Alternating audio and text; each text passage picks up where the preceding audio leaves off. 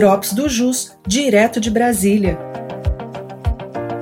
Um boletim semanal com as principais notícias dos poderes executivo, judiciário e legislativo. Olá, eu sou Vitor Hugo, advogado da Unidade de Brasília, e neste episódio vou compartilhar com vocês as principais informações da última semana.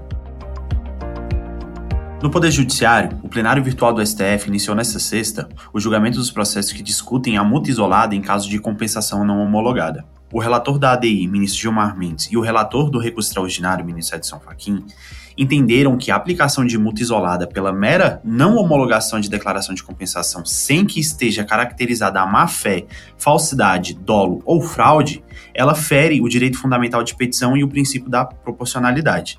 Neste caso, foi proposta aos ministros a seguinte tese: é inconstitucional a multa isolada prevista em lei para incindir diante da mera negativa de homologação de compensação tributária por não consistir em ato ilícito com aptidão para propiciar automática penalidade pecuniária.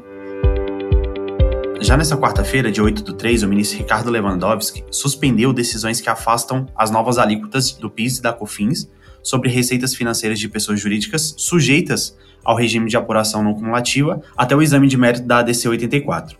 O embrólio começou quando o governo Bolsonaro editou decreto no último dia do governo, reduzindo pela metade as alíquotas do PIS, PASEP e da COFINS sobre as receitas em questão. A norma estabelecia a data de vigência a partir de sua publicação, produzindo efeitos a partir do dia 1 de janeiro desse ano.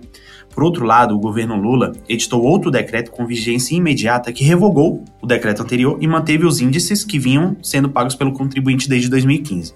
Dessa forma, foi proposta a ADC 84 justamente para garantir a legitimidade e a eficácia imediata do decreto do governo Lula.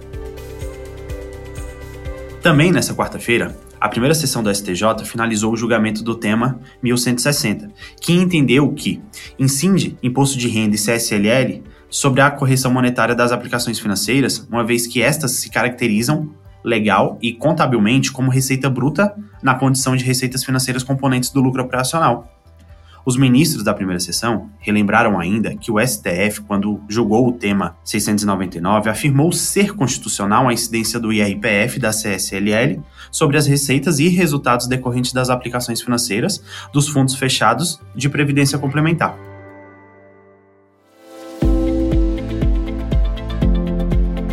Essas foram as principais notícias da semana. Eu sou Vitor Hugo e te aguardo no próximo Drops do JUS direto de Brasília.